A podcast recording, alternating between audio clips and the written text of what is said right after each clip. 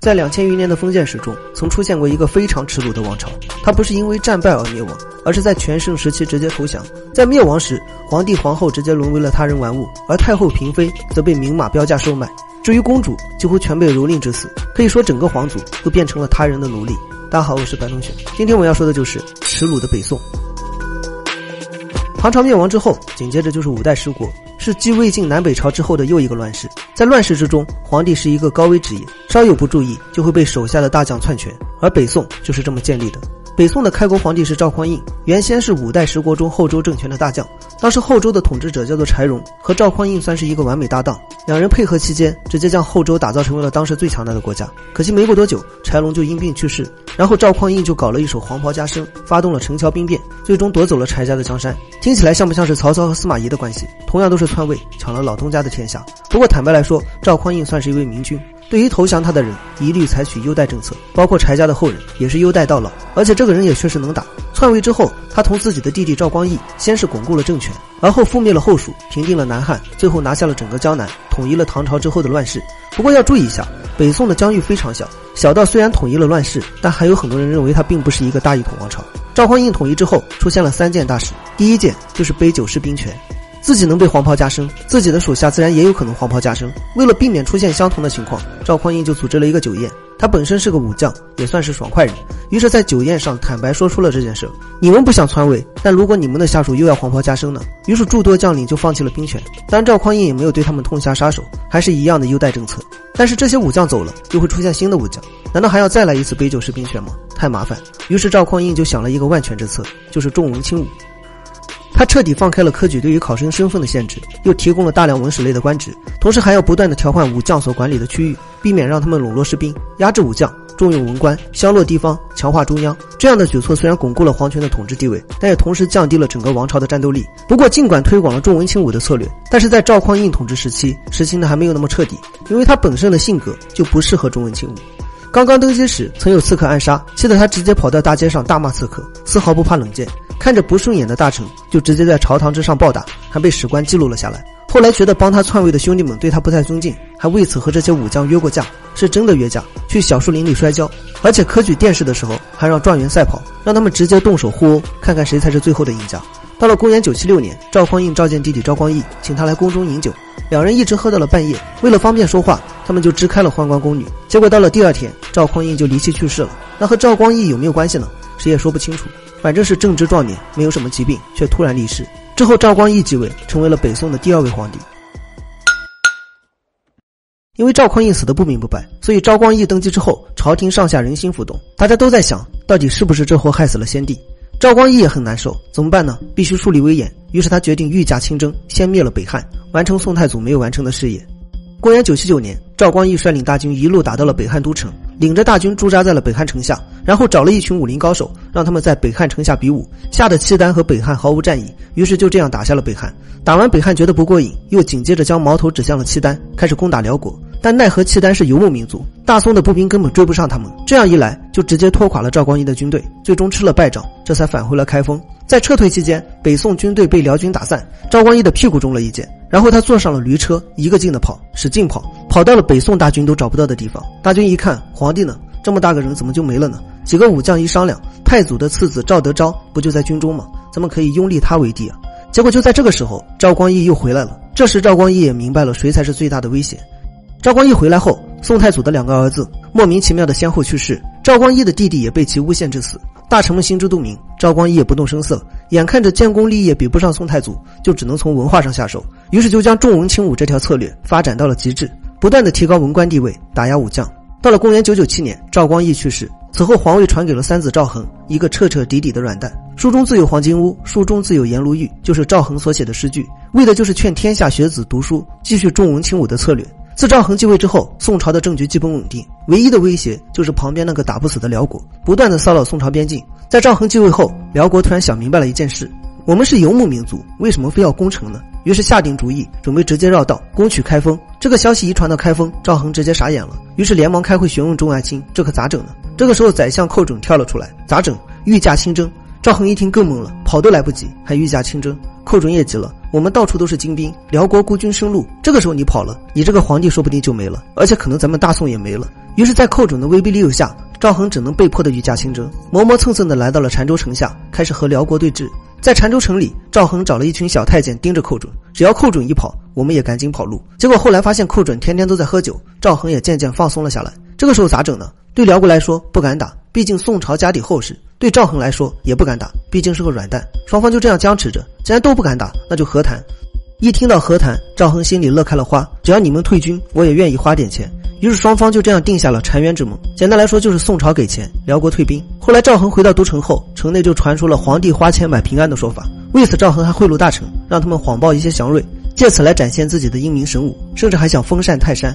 公元幺零二年，赵恒去世，此后皇位传给了六子赵祯，史称宋仁宗。简单来说，这个宋仁宗就是一个极其好色的老好人。与他对应的名臣就是包拯。包拯是个谏臣，遇到不平事就直接开骂，好多次飞沫都溅到了赵祯脸上，但赵祯却一边用衣袖擦脸，一边虚心听取建议，算是非常仁爱了。那他有多好色呢？满开封城的搜刮美女人妻，被人告到开封府后，就把责任全部推给了皇后，和宫女们打赌输钱，完了还要让他们还上一半，而且还说这个不是朕要的，而是给大宋子民要的。公元幺零六三年，赵祯去世。此后，皇位传给了养子赵曙，史称宋英宗。就他在位期间，让司马光编著的《资治通鉴》，因为他是养子，所以大臣们想让他称自己的亲生父亲为大伯，而他却非要叫亲爹。一共在位五年的时间，一年半都在和大臣们掰扯这事。公元幺零六七年去世后，皇位传给了长子赵煦，史称宋神宗。就他在位期间搞的王安石变法，他想要改变重文轻武的现状，但朝廷却分为了保守与改革两派。回头一看，自己一家都不支持改革，结果他力排众议，不惜与家人决裂，实行了王安石变法。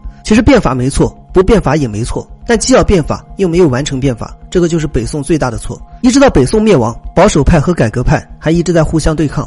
公元一零八五年去世后，皇位传给了六子赵煦，史称宋哲宗。宋哲宗也紧随父亲的脚步，一直在支持变法，谁反对变法就直接砍头。而且这人好像看不惯西夏，继位之后就一个劲的攻打西夏，差点给人家打的亡国。宋哲宗还算是励精图治，不过可惜的是，在攻打西夏的期间着凉了，没过多久就因病去世。这倒也没什么，最主要的就是他没有继承人，这咋整呢？一群大臣商量来商量去，最终选定了他的弟弟赵佶。此后，赵佶登基称帝，史称宋徽宗，也就他宣布了北宋的末日。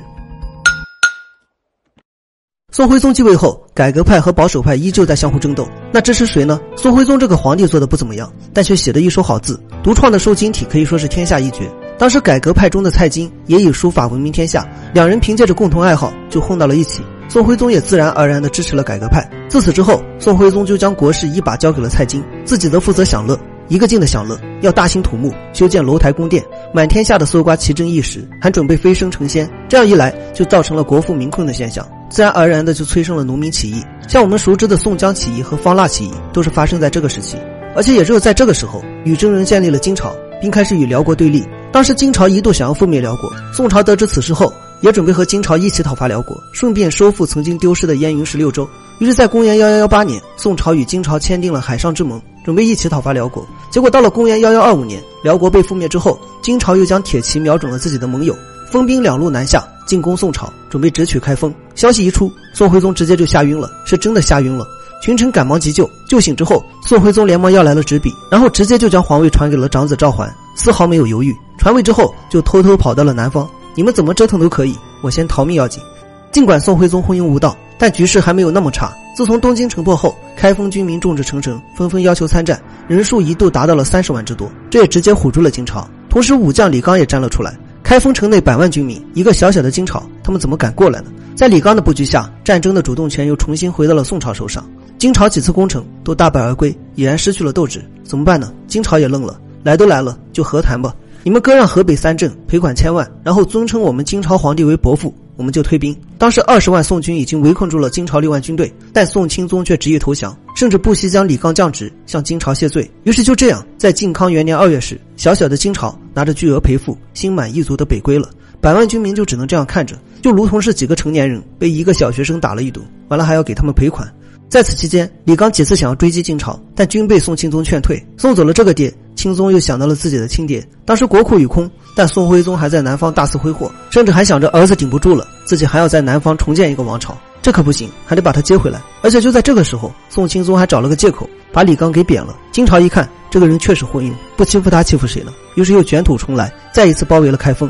眼看着金兵迅速逼近，开封城内又下起了大雪，这可咋办呢？有一个叫郭京的人提出了一个解决方法，咋办？咱们请天兵。于是，在当时就出现了这么一个画面：金兵在一个劲的攻城，而宋朝军队就在旁边这么看着，围着郭靖做法。结果呢，开封城破，郭靖趁机逃脱。其实这个时候还有反击的可能，但不管是宋徽宗还是宋钦宗，从始至终都没有反击的胆量。这个时候，宋钦宗又来了一个操作，亲自去经营谈判，结果就被人给扣了。这次谈判也直接让宋朝自废武功，相当于是白白把江山送了出去。北宋可以说是历史上唯一一个没有战败的战败国。谈判的结果是割让河北三镇，赔偿金五千万两，银一千万锭，绸缎各一千万匹。于是呢，在宋钦宗的带领下，宋朝官员开始自发性的屠城搜刮，钱不够就有女人顶账，只要金朝高兴就好。结果我们都知道了，开封城内一片狼藉，宋朝亲手搜刮了自己的百姓。就在这个时候，宋钦宗还在做梦，认为只要自己做得够好，金朝就能饶了自己。结果呢，整个皇族女性全部被凌辱，公主、嫔妃，甚至太后、皇后都无一幸免。男性皇族，包括一岁的孩子，都全部成为了俘虏，被人带往了金朝都城。金朝人在都城开了个妓院，其内女性基本上都是宋朝的皇族，二十一个公主也无一幸免。就这样，宋徽宗被囚禁了九年的时间，在这九年时间里，还生下了十四个孩子，自己的妻子、母亲、女儿无一不被凌辱，竟然还没心没肺的玩乐，可见耻辱到了什么程度。至此，关于北宋的故事就结束了。与晋朝一样，一样是生于不义，死于耻辱。不过，在我看来，宋朝这个耻辱才是华夏历史上最大的耻辱。宋徽宗、宋钦宗凭借一己之力，将原本强盛的大宋王朝永久的定在了耻辱柱上。